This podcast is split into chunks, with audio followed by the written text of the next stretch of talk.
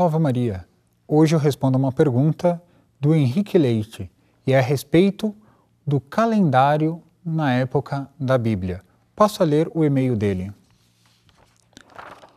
Alguns patriarcas viveram cerca de 300 anos e Noé ficou 100 anos construindo a arca.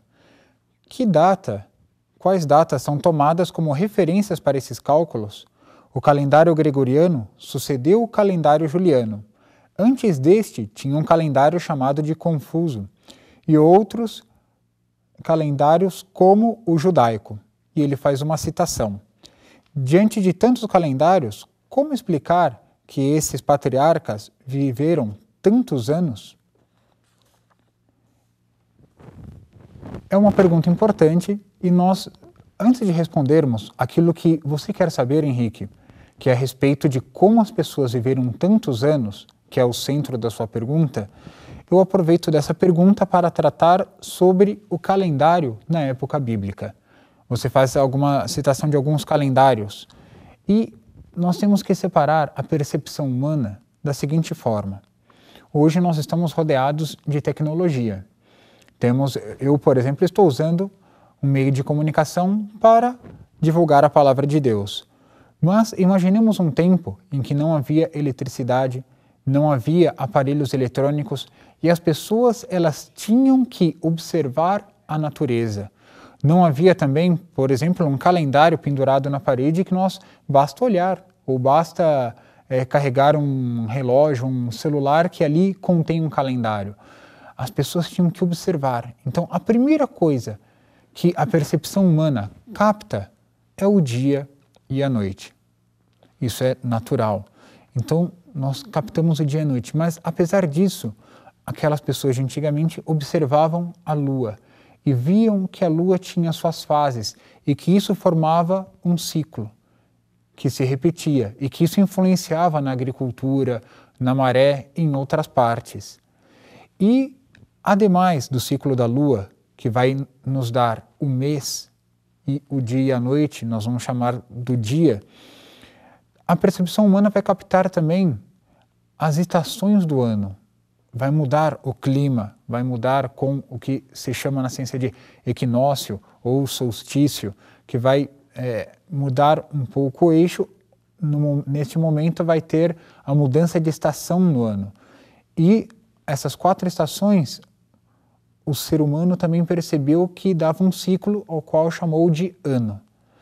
Então, vários povos, sem ter contato entre si, come, começaram a desenvolver calendários e podiam ser em duas grandes faixas, ou lunares ou solares. Lunares é pelo ciclo da Lua e levando em consideração as estações do ano. E os solares, que é o ano solar como nós conhecemos e que, do qual faz parte o nosso calendário atual. Vamos tratar do calendário hebraico e fazer a comparação dele com o nosso calendário, para nós termos ideia de como funcionava isso na Bíblia. O dia hebraico é diferente do nosso. Nós contamos meia-noite, começa o dia seguinte. Na, nossa contagem vai até a meia-noite do dia seguinte. Para eles, não. A meia-noite, perdão, a, o dia seguinte começa com pôr do sol e saindo as três primeiras estrelas no céu. Aí começa o dia seguinte. Nós religiosos ou aquelas pessoas que têm o costume de rezar o ofício divino, por exemplo, nós chamamos isso de vésperas. Então, quando tem uma festa importante de Nossa Senhora ou de algum santo, de Nosso Senhor Jesus Cristo, mesmo uma solenidade, existe o que nós chamamos de primeiras vésperas e segundas vésperas. Ou seja, na tarde daquele dia nós já rezamos uma primeira parte do ofício dedicado ao ofício que para nós vai ser o dia seguinte, mas que já faz parte daquela festa, já faz parte daquele dia no dia hebraico.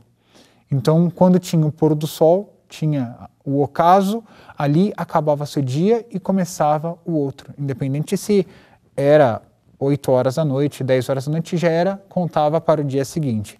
E isso tem uma grande importância para os costumes religiosos desse povo de Israel.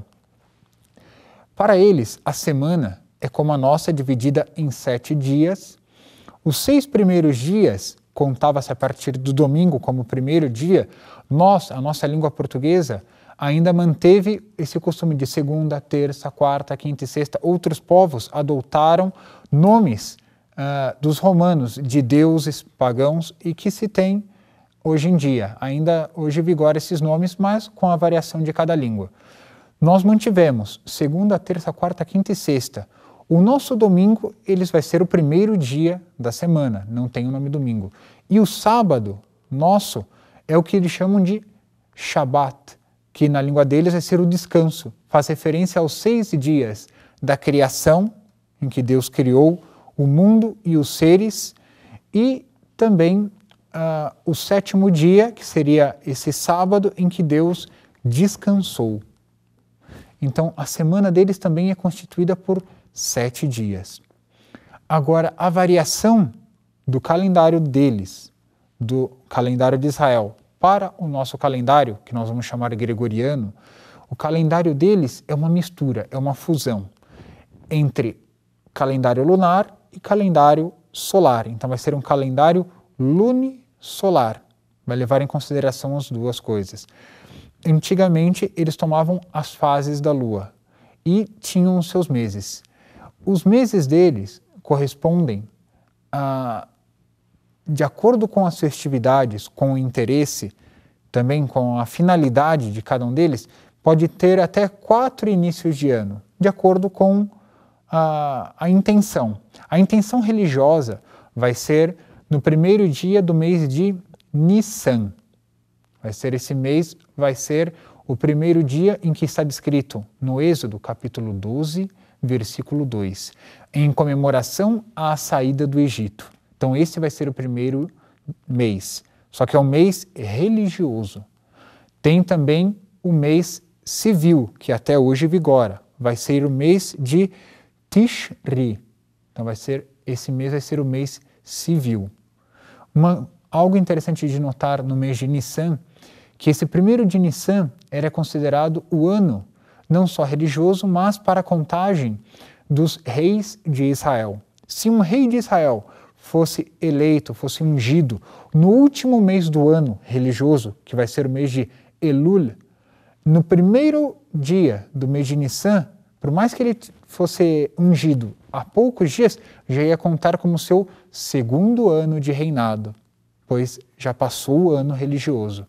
Temos ainda, para nós apenas nos localizarmos, o mês de Elul é o mês de pagar o dízimo do gado. Então também conta como o início.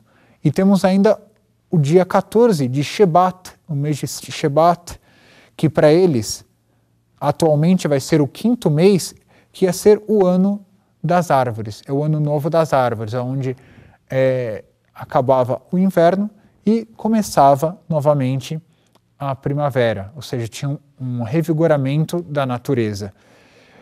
Eu passo a ler aqui, mas vocês também vão ter acesso a um, ar, um arquivo que está disponível dos meses hebraicos, os meses de Israel, em comparação com os nossos meses gregorianos. Passo apenas a ler a sequência do mês como é hoje em dia desse, do calendário civil. Então, o primeiro mês vai ser Tishri, depois vai ter Mar Heshvan, Kisleu, Tebet, Shebat, Adar, Nisan, Iyar, Sivan, Tamuz, Ab, Elul. São, de, são 12 meses, mas como o calendário deles era lunar naquela época, havia uma defasagem. Eles perceberam que começava a mudar muito as festas religiosas.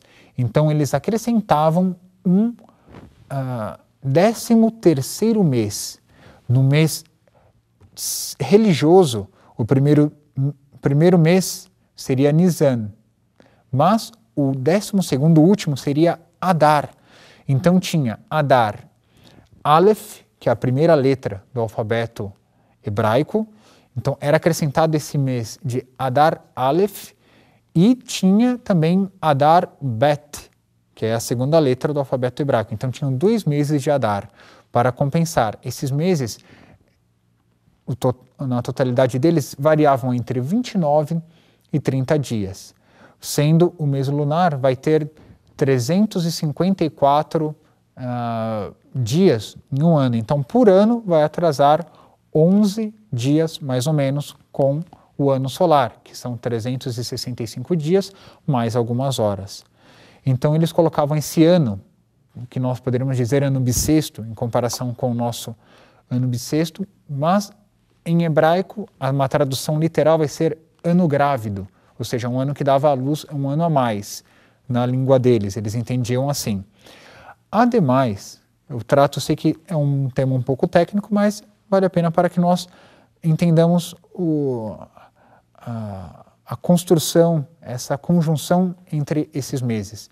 Tínhamos também um ano em que faltava ainda algum, algumas horas. Então foi dado, uh, além desses anos bissextos, foi colocado anos que eles chamavam de ano faltante, ano normal e ano completo. O que isso significa?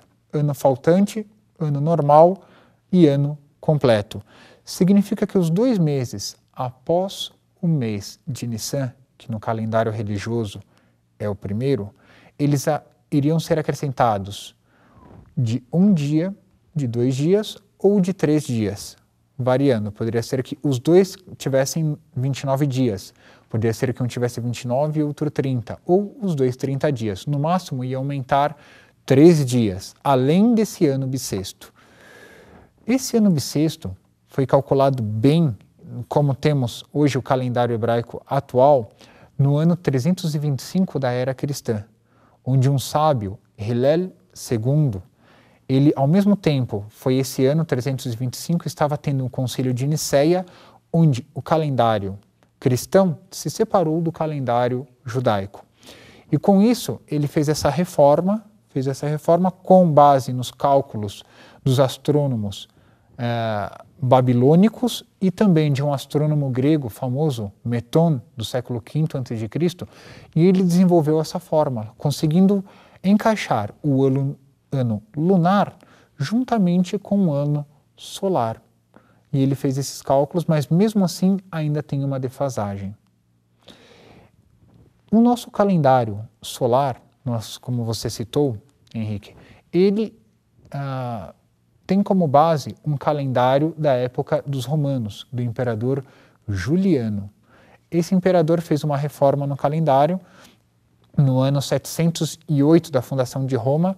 Ele fez uma reforma nesse calendário e acertou o calendário solar. No entanto, da época desse calendário até o ano de 1582 da nossa era, esse calendário tinha uma defasagem de 11 minutos e alguns segundos todo ano. Com isso, ficaram 10 dias a menos nesse calendário. E o Papa Gregório XIII, ele fez uma reforma por onde ele acertou a regra dos anos bissextos para que isso não acontecesse. Nosso ano bissexto acrescenta o dia 29 de fevereiro, isso porque acreditava-se que na época dos romanos o mês de março era o primeiro mês, então acrescentava-se sempre no final, o que facilita. Esse calendário passou, isso vale a pena notar que no dia 4 de outubro de 1582, o dia seguinte não foi o dia 5, mas foi o dia 15 o Papa ganhou através de uma bula intergravíssimas. Ele decretou que o dia seguinte ao dia 4 de outubro de 1582 seria o dia 15, e com isso sanou essa, essa defasagem de 10 dias. E a partir de agora, o ano bissexto ele conserta isso, mas de vez em quando nós sabemos que tem que acrescentar um segundo da meia-noite do dia 31 de dezembro para o dia 1 de janeiro. Mesmo assim, a ciência ainda mostra que na época do calendário juliano, desse imperador romano, a cada 128 anos atrasava um dia, mas agora nós atrasamos um dia a cada 3.323 anos, mais ou menos, ou seja, aumentou. Mesmo assim, ocorre esse atraso. O único calendário lunar hoje em dia que, nós, que, que vigora até os dias de hoje são, é o calendário da dos muçulmanos. eles ainda possuem um calendário lunar. Portanto, eles têm uma defasagem. Nós podemos dizer que a cada 32 anos, 33 anos muçulmanos, são 32 gregorianos. Gregoriano por causa de Gregório XIII, do Papa. Então, ocorre uma defasagem nesse, nesses calendários. Isso se deu no ano 622 da era cristã, quando, quando Maomé passou da Meca, de Meca para Medina. Isso foi dia 16 de julho. E com isso eles fundaram esse calendário lunar que permanece até hoje. Teria muitos assuntos a respeito de calendários. Vai ficar esse documento aqui que vocês podem baixar apenas para ter essa comparação de quais os dias que tem 29 ou 30 dias no calendário judaico, tanto na, o calendário atual, civil, como o calendário religioso de antigamente. Na Bíblia, eu já aviso, no livro dos reis vão ter outros meses, como Ziv, Bul e Eitanim, que não tem nesse calendário. Provavelmente esses nomes foram tomados da, do, foi tomado do calendário fenício. Esses nomes que vocês podem ver no documento, eles são provavelmente do meses do, com nomes babilônicos. Então, é, apenas são diferenças de nomes. E um outro dia eu relaciono as festas religiosas junto com essas datas. Ou seja, há essa, essa in, interação, mas isso fica para um outro dia. A sua pergunta, no entanto, se refere à quantidade de anos que esses patriarcas viveram. Segundo a história universal, as pessoas não viveram tanto, mesmo antigamente, por mais que tenham lendas de outros países que tenham gente que viveu mais de mil anos, mas uh, a história universal e a arqueologia mostram que as pessoas não viveram tanto. A Bíblia pode ter vivido tanto, tudo depende de Deus. No entanto, o, qual é a te teologia que está por detrás desses patriarcas que viveram tantos anos? É simples. Parece complexo, mas é simples. Deus quer provar que antes do dilúvio, enquanto as pessoas rezavam e se, manti se mantinham fiéis à lei de Deus, viviam bastante. A longevidade era considerada um dom. E a partir do dilúvio, por causa do pecado dos homens, diminuiu a quantidade de anos. Ou seja, mostra que a pessoa, quando pratica os mandamentos de Deus, é abençoada. E quando não pratica, vai é, ofende a Deus e ah, rompe a aliança com Deus, ela é castigado inclusive em sua longevidade, nos seus anos de vida. Seria isso, em breves palavras, a questão dos calendários e também a questão teológica da idade dos patriarcas. Comuniquem-se conosco através do e-mail bibliasagrada.tvarautos.org.br, comentem no Facebook, no Twitter e juntos vamos estudando o contexto bíblico e a palavra de Deus. Salve Maria!